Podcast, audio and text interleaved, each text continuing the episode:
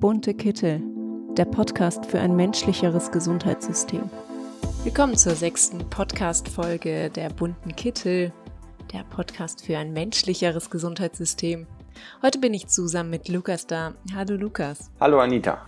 Unser zentrales Thema, das ist euch vermutlich schon bekannt, die Abschaffung des DRG-Systems. Auf unserer Website, ähm, bei unseren Podcasts und auch im Social-Media-Kanälen gibt es einige Infos dazu. Eine weitere Plattform für Öffentlichkeitswirksamkeit ist die Abstimmung 21. 2021 findet die erste selbstorganisierte bundesweite Volksabstimmung in der Geschichte der Bundesrepublik Deutschland statt. Die Menschen werden zur Bundestagswahl 2021 über vier gesellschaftlich relevante Themen abstimmen können. Was das Ganze ist, das wird heute im Podcast erklärt, denn wir haben Olaf dazu eingeladen. Er gehört zum Team von Abstimmung 21 und kann uns mehr dazu erzählen, was das Ganze ist, wie das Ganze abläuft und wie ihr auch euch dazu informieren könnt. Starten zum Thema können wir mal literarisch. Auf der Webseite von Abstimmung 21 findet sich das Zitat von Goethe, welche Regierung die beste sei? Diejenige, die uns lehrt, uns selbst zu regieren. Was das bedeuten kann, das fragen wir heute Olaf. Hallo. Herzlich willkommen, Olaf. Schön, dass du da bist. Ja, gerne und danke für die Einladung. Kannst du uns vielleicht einfach mal in Kürze berichten, wie die Idee zur Abstimmung 21 entstanden ist, wie ihr dazu gekommen seid, sowas zu planen und durchzuführen? Die Idee, Bundes sich für bundesweite Volksabstimmungen einzusetzen, die gibt es schon ewig und Mehr Demokratie in den 80ern gegründet und den Omnibus und Kunstaktion, Documenta. Es gab viele Versuche, gerade auch äh, aus von diesen Trägern auch Mehr Demokratie, Omnibus, das ja ähm, auch auf Bundesebene einzuführen. Auf kommunaler und Bundesländerebene gibt es das schon länger und auch guten Erfahrungen, dieses Zusammenspiel zwischen direkter und repräsentativer Demokratie, aber auf Bundesebene kam nicht rein. Ähm, ich bin schon auch länger bei Mehr Demokratie seit über 20 Jahren und kenne kenn dieses Thema bundesweite Volksabstimmung, Einführung davon und äh, dass man irgendwie da nicht durchkommt und ankommt bei den Politikern. Und 2018 bin ich schwerer erkrankt und stand vor der, äh, äh, ja, war in der Lebenssituation, wo ich äh, dachte, wenn ich noch mal eine Chance kriege, dann mache ich etwas, was mein Herzensanliegen ist. Oder ja, wo ich meine, das gehört zu mir oder damit bin ich angetreten. Und das verfolge ich so lange, bis es Sinn macht. Ich habe dann diese Idee verfolgt, wie könnte wie könnte das denn eingeführt werden auf Bundesebene? Und bin dann losgezogen. Bin aber gar kein Öffentlichkeitsmensch in dem Sinne. Ich habe in der Sozialtherapie gearbeitet mit behinderten Menschen und ähm, und auf dem Weg dorthin habe ich dann äh, zwei ganz Aktivposten getroffen aus der, ich sag mal, Szene. Das ist einmal den Daniel Schilly von Mehr Demokratie, der auch mit Mehr Demokratie gegründet hat und auch Democracy International und, ähm, und den Gregor Hackmack von Change. Sehr erfahrene, öffentlichkeitsstarke Persönlichkeiten, ähm, intelligent und frech. Und ähm, wir, wir hatten uns dann kennengelernt auf einem, auf eine, auf einer Tagung von Mehr Demokratie und mal so Ideen durchgespielt. Die beiden hatten die Idee, auch zum bundesweiten Volksentscheid über die Bundesländer das einzuführen, indem nämlich die, die 16 Bundesländer, dass es da 16 bundesweit, also auf Länderebene Abstimmungen gibt und dass die Bundesländer dann über den Bundesrat das an den, in den Bundestag tragen. So war deren Idee gigantisch in 16 Bundesländern äh, Volksbegehren durchzuführen. Und meine Idee war, direkt auf Bundesebene das einzuführen, die Volksabstimmung über die Volksabstimmung.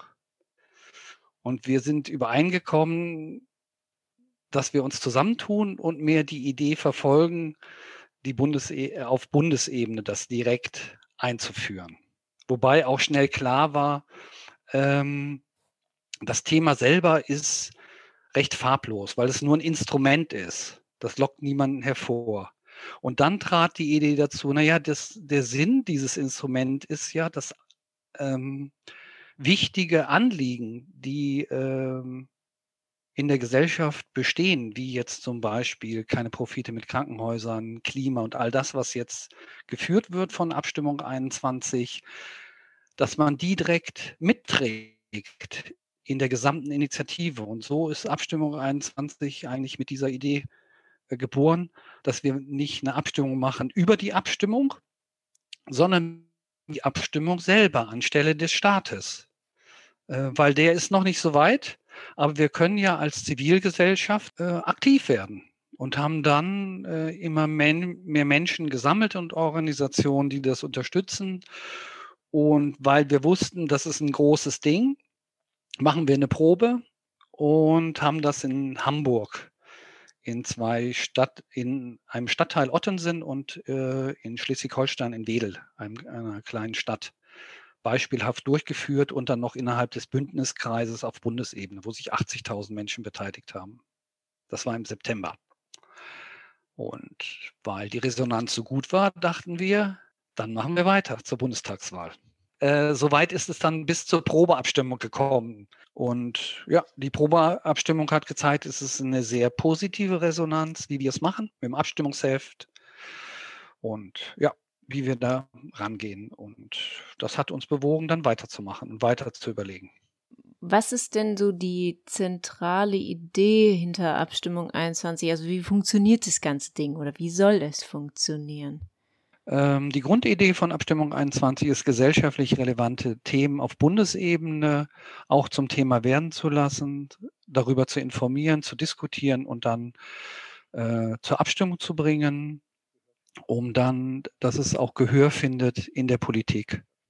Das ist äh, so die Grundidee und äh, als Verständnis ist es, dass wir die Menschen für mündig halten, äh, für lernfähig, auch dass Fehler gemacht werden und wir denken aber mit einem richtigen Verfahren, so wie es äh, die auch gibt, auf Bundesebene, auch äh, also Bundesländerebene, auch wenn das unterschiedliche Regelungen gibt oder auf kommunaler Ebene, ähm, ist das ein sehr wirksames Instrument, um auch vielleicht eine Kluft zwischen Bürgern und gewählten Vertretern zu überwinden und dass Ideen, die in der Gesellschaft existieren und Relevanz haben, auch Gehör finden. Olaf, du hast auch gesagt, dass dann äh, darüber diskutiert werden soll. Und bei der Abstimmung 21 sind so Hausparlamente vorgesehen. Kannst du uns dazu noch ein bisschen was erzählen? Also zum einen, was für Themen jetzt überhaupt da reingehören und äh, wie das mit den Hausparlamenten ablaufen soll? Also zur Abstimmung stehen vier Themen und zu den vier Themen soll es auch sogenannte Hausparlamente geben. Das sind kleine Gesprächsgruppen, drei bis acht Personen, die einen Fragebogen bekommen ähm, und mit diesem Fragebogen nochmal das Abstimmungsthema äh, beleuchten können und darüber diskutieren können zu den, ich sag mal, auch kritischen Punkten, die man einnehmen kann zu der, zu der Abstimmungsvorlage selber. Und das ist ein Modell, ähm, dass es noch nicht so lange gibt, diese Hausparlamente, also diese Form, könnte man ja fast sagen, dem Bildungsbürgertum zugehörig. Am besten gehört da noch ein Klavier zu und ein nettes Abendbrot und äh, so sind wir drauf gekommen über Open Petition. Die haben das mal gemacht zu europäischen Fragen, Pulse of Europe. Äh, mit 1500 Teilnehmern in, in, in diesen kleinen Gesprächseinheiten mit Fragebögen entlang und dann eine gute Erfahrung gemacht, dass die Menschen das ähm, schätzen, so ins Gespräch geführt zu werden, auch kurz, niedrigschwellig, entweder in Form jetzt so wie wir es machen, per Zoom oder auch offline äh, im Café oder Restaurant oder Strand oder wie auch immer. So, und das ist ein bisschen so, die Menschen ins Gespräch bringen zu Themen. die es gibt, die Thema sind. Und äh, für uns war das wichtig, das mal auszuprobieren. Wir haben da selber keine Erfahrung mit als Abstimmung 21, außer über Open Petition, weil es uns nicht nur darum geht, dass zum Schluss ein Kreuz gemacht wird. Das könnte man fast sagen, ist nicht das Wichtigste, sondern viel entscheidender ist, dass die Leute informiert sind und dann nicht mit ihrer Informiertheit in ihrem Kopf bleiben, sondern ins Gespräch gehen, um auch zu sehen, was gibt es denn noch für Meinungen dazu und Ansichten dazu. Und daraus ähm, ja, sich ein Urteil bilden zu dem, wo es in der Abstimmung gehen soll. Das ist so die Absicht der Hausparlamente. Ja, beziehungsweise halt in den Parlament, Hausparlamenten dann auch merken, dass sie eventuell noch nicht gut genügend informiert sind und sich nochmal äh, weitergehend informieren dann einfach nicht. Also das ist vielleicht äh, auch so der Kern der direkten Demokratie ist nicht das, äh, das Kreuzchen, egal an welcher Stelle zum Schluss, sondern es ist das Gespräch und das Informieren darüber, worum es geht. Und wir können normales äh, Verfahren äh, einer, sage ich mal, Volksgesetzgebung läuft nicht in dieser Kürze der Zeit, die es jetzt hat, über ein, ein halbes Jahr oder ein Jahr, sondern es läuft drei, vier Jahre. Und das ist ein breiter Diskurs. Da werden zig Interviews, Zeitungen, da erscheinen Sachbücher zu den Themen. Also es findet eine Versachlichung statt in dem gesamten Verfahren. Und wir haben jetzt das gewählt, um mal so ein, ähm, ja, so einen Einblick zu geben von, von was könnte eine Gesprächskultur sein und was ist da eigentlich mit gemeint auch. Das klingt schon spannend, weil man dann ja tatsächlich die politischen Diskussionen ins Haus, also meinetwegen äh, zum Küchentisch holt ähm, und das vielleicht mit Menschen, denen man sonst nicht begegnet. Mm, die Idee finde ich wirklich interessant und klingt schon fast idealistisch. Wie soll das Ganze praktisch denn ablaufen? Ich meine, in der Covid-Zeit könnte sich niemand vorstellen, dass man sich zusammensetzt und ähm, Gespräche führt. Jetzt rückt der Gedanke vielleicht schon ein bisschen näher. Aber wie wird es organisiert, dass die Leute zusammenkommen? Ja. Online oder in live? Also äh, ähm, organisiert wird es über Open Petition auf deren Plattform und kann auch angewählt werden über Abstimmung 21, sodass man auf die Seite kommt. Und dann kann man sich als Teilnehmer eintragen. Und da entscheidet man, ob man in eine bunte Gruppe reinkommt, wo man nicht weiß, wer da sitzt und mit denen ins Gespräch zu einem Thema geht oder ob man sagt, ich, ich, ich habe schon einen Kreis an Menschen, mit denen ich darüber diskutieren möchte. Und die möchte ich einladen, quasi zu einer Gesprächsrunde. Ich wollte gerade sagen, man kann ja auch selber so ein Hausparlament eröffnen, richtig? Genau, man kann äh, ein sogenannter Gastgeber oder eine Gastgeberin werden, die einlädt. Das kann jetzt in, in, das könnte zum Beispiel jetzt sein, wir haben uns verabredet um Viertel nach fünf und dann schalten sich noch drei dazu oder wir wären die drei und würden, würden jetzt äh, mal den, den Fragen, die es gibt, den vier Fragen zu Organspenden. Ich gucke mal kurz, ich habe sie nicht im Kopf, ähm, was, was da steht. Ähm, bei den, wenn ich in ein Hausparlament mal reingehe, wenn man mal bei der Klimawende reingeht, dass man nur so ein, mal einen Eindruck bekommt äh, davon, ist die erste Frage, sollte Deutschland als Vorreiter für nachhaltige und klimafreundliche Politik vorangehen? Ist eine Frage. Dazu gibt es Pro- und Kontra-Argumente. Wie sozial ausgeglichen sind die vorgeschlagenen Maßnahmen? Bei dem Abstimmungsvorschlag geht es ja um sehr konkrete Maßnahmen, die einen auch persönlich betreffen. Wie wirtschaftlich verträglich sind die Maßnahmen? Und als letzte Frage, können Verwaltung und und die Politik die Maßnahmen umsetzen. Und jeweils ist zu diesen Fragen Pro-Contra äh, aufgeführt und soll ähm, als Diskussionsgrundlage dienen. Und zum Schluss zu jeder Frage gibt es unten eine Skala, wo man, wo jeder Einzelne eintragen kann, in welche Richtung das für einen geht. Und man kann auch zum Schluss noch Kommentare dazu geben, wo man meint, es sind bestimmte Dinge noch nicht berücksichtigt bei dieser Fragestellung, um die es geht. Und das Ganze wird dann äh, digital eingepflegt und alle Hausparlamente zusammengeführt, was, äh, was, worin sie sich aussprechen als Empfehlung zu dem Abstimmungsvorschlag und können dann im Weiteren für die Abstimmenden auch als Vertiefungsmöglichkeit genommen werden. Nicht nur im Sinne, dass eine Empfehlung ausgesprochen wird, sondern die können, man kann auch dann in die einzelnen Voten reingehen und Kommentare und Ansichten zu bestimmten Fragestellungen, die da sind. Ja, ich kann das ja vielleicht auch mal noch für unsere äh, Zuhörer und Zuhörerinnen etwas transparenter machen. Äh, ich habe mich nämlich zum Beispiel als, ja, in Anführungsstrichen, Organisator einer, äh, eines Hausparlaments eingetragen mache das einfach mit einer Gruppe von meinen besten Freunden. Und wir diskutieren dann halt darüber, ob, soll, also ob Volksabstimmungen auf Bundesebene eingeführt werden sollen. Und da wir eh immer so alle zwei Wochen virtuellen Stammtisch äh, abhalten, weil wir jetzt inzwischen alle woanders sind, bin ich jetzt dieses Mal der Stammtischführer in Anführungsstrichen und äh, habe halt gesagt, okay, jeder bestimmt immer so ein Thema für einen Stammtisch und das ist jetzt dann dieses Mal mein Thema und ich führe jetzt mal mit meinen Jungs in dem Sinne so ein Hausparlament durch. Nur mal, um das vielleicht einfach so ein bisschen plastisch zu machen, auch für alle. Wie seid ihr denn, Olaf, wie seid ihr denn auf die Themen gekommen? Ja, in der Probeabstimmung sind wir ähm, über Change zu den Themen gekommen. Einfach haben wir eine Schnittmenge genommen. Welche sind die acht Themen mit den meisten Votes, die drin sind? Und äh, dann haben wir uns gefragt, aus den Erfahrungen der Probeabstimmung, ja, was machen wir denn mit der Hauptabstimmung?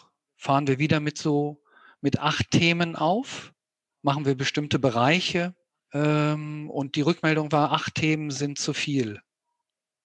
Durchgängig von, äh, das sind tolle Themen gewesen, auch ganz aktuelle und wichtige Themen, aber es ist auch, äh, es ist einfach zu viel, sich da mit zu befestigen. Deswegen haben wir es erstmal reduziert äh, auf die, auf vier. Es hätte auch, hätten auch fünf sein können. Und ein Thema, was uns die ganze Zeit begleitet hat und auch äh, in der Öffentlichkeit ja Thema war und ist, natürlich dann durch Corona abgedeckelt, ist ja das Klima. Und die, äh, die direkte Demokratie lebt ja von Themen, die in der Gesellschaft leben, die Relevanz haben, Wichtigkeit und Bedeutung. Und bei diesem Thema war allen klar, das ist kein Thema, wo man zu voten muss, ob es ein Thema ist, weil es einem entgegenspringt.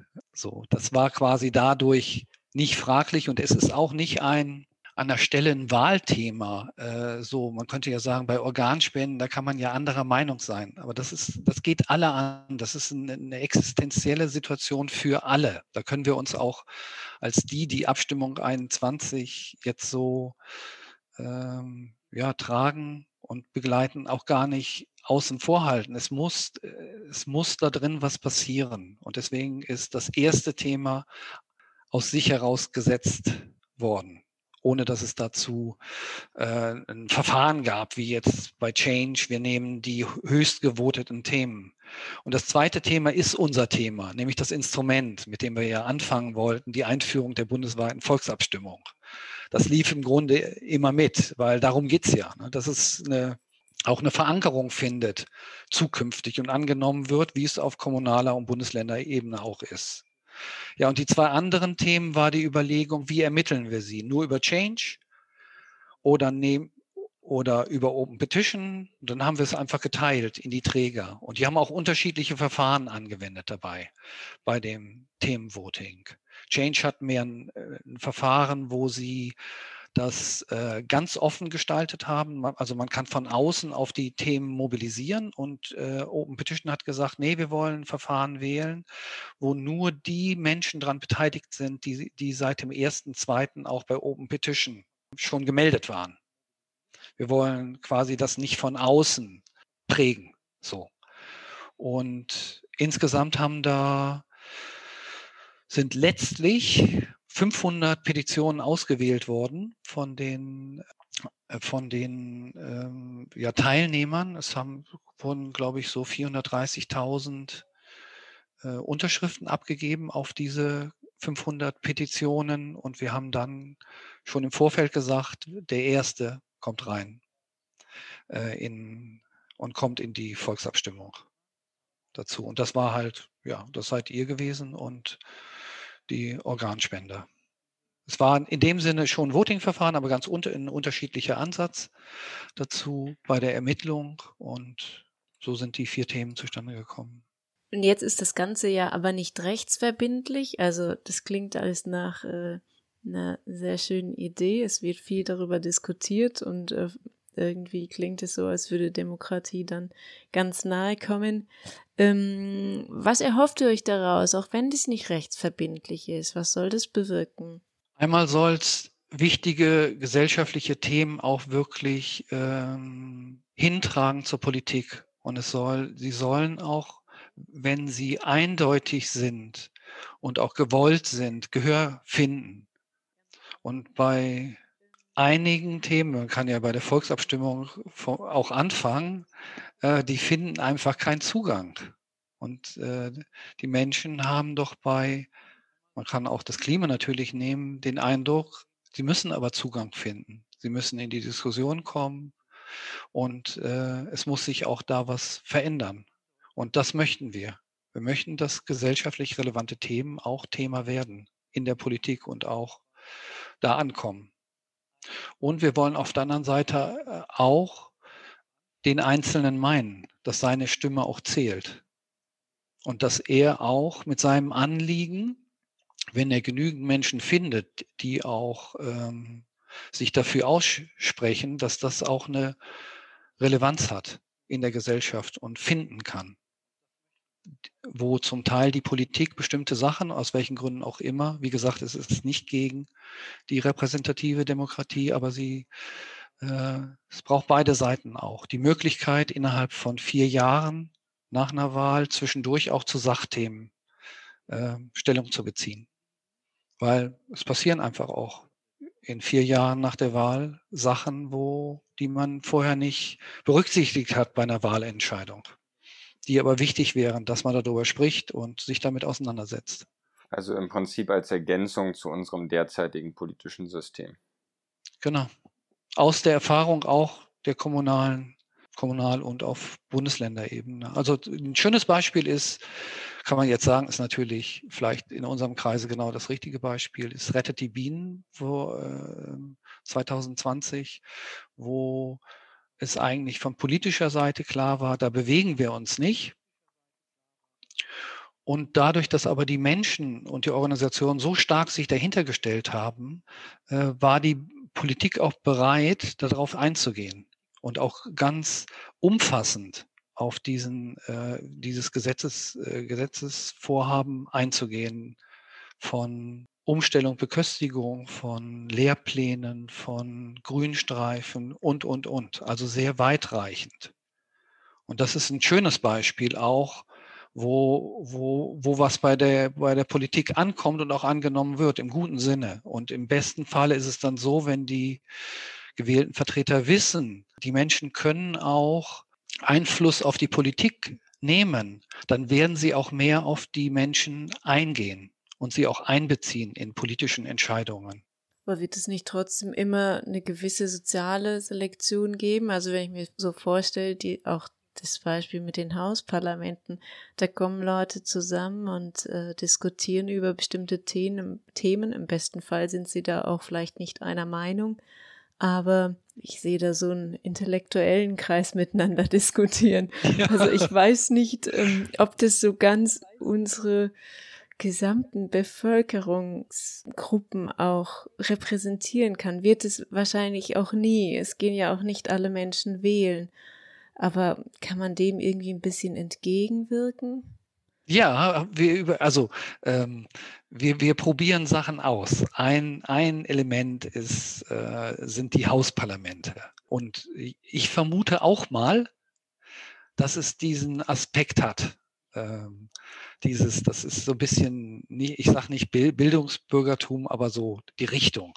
Und äh, ich, ich persönlich finde ja die charmant, die Hausparlamente ähm, ich finde ja in der Corona-Zeit, wo man eigentlich in dieser Trennsituation ist, und Isoliersituationen, das ist ein super Instrument, um einfach Leute kennenzulernen. Ein bisschen auch mit Flirtfaktor. Das ist jetzt so eine ganz andere Ebene, aber das gefällt mir an den Hausparlamenten gut, dass es eine Möglichkeit gibt, äh, selbst wenn es Corona gibt, dass man Menschen kennenlernen kann. Es ist eine Hürde und so, und das finde ich daran sympathisch. Wir wollen aber, weil uns das auch klar ist, innerhalb der des äh, Grundmobilisierungsbereiches über Change, Open Petition, mehr Demokratie und so weiter. Das sind zwar schon viele, viele, viele Menschen, aber das ist auch, könnte man noch immer sagen, eine Bubble, in Anführungsstrichen, von Menschen. Und die wollen wir überbrücken, indem wir vor Ort aktiv werden. Das machen wir, indem wir, das haben, fragen wir auch bei unseren Menschen, die, die bestellt haben, wollt ihr nicht vor Ort das bekannt machen, die Themen und dass es die Möglichkeit gibt. Wollte er nicht Flyer verteilen und wollte er nicht an die Presse gehen, wollte er nicht mit äh, ähm, lokalen ja, äh, Gruppen euch zusammentun zu dem Thema, wollte er nicht die Themen zum Thema vor Ort machen. Und äh, da haben wir jetzt so 600 Aktive bundesweit, haben jetzt insgesamt 250.000 Flyer rausgeschickt von Menschen, die das aktiv verteilen wollen. Und wir, unser Ziel ist es, dass diese Flyer repräsentativ verteilt werden. Also jetzt nicht nur in der Uni, wo es vielleicht gut läuft ähm, und an anderen Stellen, sondern richtig die Straßen abläuft. Wir gucken, dass wir ein Straßenverzeichnis haben, wo die Verteiler eintragen können, wo schon verteilt wurde und dass man möglichst Gemeinden, Kommunen, Städte repräsentativ verteilt versorgt mit Flyer als eine Erstinfo und dass dann zum Beispiel Gruppen wie Fridays oder Germ Zero oder Umweltgruppen oder Organspendergruppen und so weiter darüber hinaus vor Ort eine kleine Kampagne machen. Das ist eigentlich unser Traum, dass die, dass die Menschen sagen, ah, ist ja klasse. Ich kann ja für mein Thema kann ich vor Ort aktiv werden. Das schauen wir, dass wir das unterstützen, sei es jetzt bei, äh, das, dass man Hilfestellung gibt bei den, bei, äh, bei dem Kontakt zur Presse und äh, oder bei Social Media Sachen und und und. Also das, was möglich ist, versuchen wir, dass es nach unten kommt und dadurch auch andere Menschen erreicht als die, die so etwas annehmen wie die äh, Hausparlamente. Wir versuchen das. Es ist quasi ein Start. Wir wollen ja nicht nur dieses Jahr das machen. Ähm, wir beginnen mal. So, es ist, wird ein Grundstein werden für uns. Ja, mir fällt da immer dazu ein, wenn du sagst, äh, also wenn du es so erzählst, dass ja einfach wahrscheinlich der noch viel größere Teil noch vor dem Hausparlament letztendlich ja die Kommunikation ist, ja. Man sagt ja immer, Kommunikation ist alles. Ja, das ist auch so. Und man unterhält sich natürlich auch vielen Familie oder im Freundeskreis über gewisse Themen, aber oftmals läuft Kommunikation ja dann schon so ab, dass gewisse Meinungen verfestigt sind. So, ich habe die Meinung, ich habe die Meinung. Und dass halt dieser, das ist so ein gewisser Kommunikationsleitfaden, ja, wie man auch diskutiert und wie man sich mit gewissen Argumenten und auch Fakten beschäftigt, eben noch deutlich verbessert werden kann, so gesamtgesellschaftlich. Mhm, mhm. Ganz zentral absolut zentral, auch gerade ähm, in der Corona-Zeit so für mich so ganz richtig an den, wie soll ich sagen, ja, äh, demokratischen Wurzeln rütteln, nämlich zuhören zum Beispiel. Ertragen von anderen Meinungen, auch wenn es nicht meine Meinung ist. Das auszuhalten oder dass es nicht nur eine wissenschaftliche Ansicht gibt, dass man aufhört von in diesem Schwarz-Weiß an der Stelle, das macht ja jeder. Ich nehme mich da überhaupt nicht aus, weil es ja auch einfacher ist, äh, wenn man, wenn man so schwarz-weiß zeichnet. Aber es ist keine gute Entwicklung, wohin das führt, äh, dieses Denken. Und die Bereitschaft, in ein Gespräch zu gehen, ist das Herzstück der direkten Demokratie und das auch auszuhalten da drin. Das ähm, kenne ich stark also jetzt über die Themen, zum Beispiel bei den Organspendern, die Auseinandersetzung damit, äh, dass gerade die Betroffenen geht das so an Herz und Nieren, wenn sie das, wenn sie praktisch die Kontraposition erleben. dazu und wie schwer es ist. Und sie wissen aber, es ist wichtig, dass man im, ins, im Gespräch bleibt, weil sonst kommt man, man kommt nicht weiter. Ich glaube, das haben wir genauso auch in unserer Gruppe erlebt, dass es ganz schön schwierig ist, über Kontraargumente zu diskutieren und ähm, die trotzdem auch erstmal quasi aufzuschreiben und also auch zuzulassen, dass man das so ausspricht, auch wenn man es wiederum ganz anders sieht und darüber zu diskutieren. Hm, es fällt einem da gar nicht so leicht. Wenn das die Bereitschaft steigert, so Debatten meinetwegen in den Hausparlamenten, das wäre schon spannend. Es ist aber kein Sonderphänomen gewesen bei dem, auch bei eurer Initiative, war bei allen. Es gab schon im Vorfeld Leute, die haben gesagt, ich kenne die alle, aber ich kann keine davon aufschreiben. Ich kann das nicht. Es ist auch menschlich. Ich glaube aber so in der, in der Festigung von Demokratie muss es zur Kultur werden, das aber anzustreben und zu erüben. Ganz wesentlich. Man kann nicht nur sagen, ja, wir haben ja eine Demokratie. Steht ja im Grundgesetz mit Ausführungsbestimmungen. Das ist keine Substanz. Das ist äh, natürlich, das sind unsere Regeln. So wollen wir es haben. Wir müssen sie aber auch füllen. So, und das braucht eine Aktivität von jedem. Und da ist nochmal, was ist eigentlich der Kern der direkten der Demokratie? Da ist es. Da ist der Kern. So, da ist die Frage auch an jeden, das auszuhalten und da ja Gegenwartsmensch zu sein, bis hin in Interesse über Privat und Beruf, so sehr es einen an, an, einspannt, auch für was Gemeinschaftliches. Und sich daran zu beteiligen und gefragt zu sein. Und dass es auch wichtig ist, wirklich wichtig. Ich bin felsenfest davon überzeugt, dass viele ganz wesentliche Fragen nur dadurch äh, ähm, ja, gelöst werden können, dass wir in dieses Gespräch gehen und dass, dass man auf dieser Ebene sich beteiligt. Vielleicht noch eine kleine praktische Frage zum Abschluss. Wie oder in welchem Zeitplan funktioniert das Ganze? Also jetzt beginnt es mit den Hausparlamenten. Wann soll die Abstimmung an sich passieren und wie bekommen Menschen da Zugang zu oder können daran teilnehmen? Die äh, Abstimmungsunterlagen werden im Mitte August verschickt und dann hat man bis, ich glaube, das ist der 18. oder 19. September Zeit zu antworten, also Einsendeschluss. Und bis dahin wird parallel ausgezählt und äh, entsprechend dann auch hoffen wir natürlich medienwirksam äh, auf, das, auf die Auszählung wie auf das Ergebnis hingewiesen. Und wir möchten das natürlich auch in die Koalitionsverhandlungen mit reintragen. Einerseits zur Wahl, das ist, deswegen ist der Bekanntgabetermin und die ganze Aktion davor. Der Auszählung ähm, soll auch vielleicht, wenn wir es schaffen, groß zu werden und bekannt zu werden, auch äh, einen Druck, einen Themendruck geben für die Politik und für die Entscheidung der Abstimmenden äh, und Wähler. Vielleicht auch, dass sie sich positionieren vorher. Wenn sie gefragt werden, hören Sie mal, hier haben die Menschen aber bei diesem Thema so abgestimmt. Würden Sie denn das mittragen, wenn Sie gewählt werden in die Koalitionsgespräche? Es gibt sicher Themen, kann sich jeder vorstellen, die ganz eindeutig sind. Und wenn der, wenn er sagt, das würde ich an, das nehme ich nehme ich mit. Und das äh, ist mehr als nur eine Sonntagsfrage gewesen, was hier zur, was zur Abstimmung stand und wie viele Menschen sich daran beteiligt haben, wie sie informiert wurden und so weiter. Es ist keine Meinung, kleine Meinungsumfrage, die da stattfindet. Ja, vielen Dank, Olaf glaube, das ist ein guter Abschluss. Ja, vielen Dank, Olaf, für die Zeit und für die Antworten, auch für die Offenheit. Ja, vielleicht noch äh, wegen Todesstrafe und Brexit, weil das so da ist. Das ist grundsätzlich sowieso ausgeschlossen von, von auf allen Rechtsebenen. In Deutschland, EU und äh, bei den Menschenrechten. Das ist, das ist ein, äh, ein Thema, das sofort in die Normenkontrolle fällt und rausfällt. Es gibt ja Regeln in dem ganzen Verfahren. Und dazu gehört die Normenkontrolle.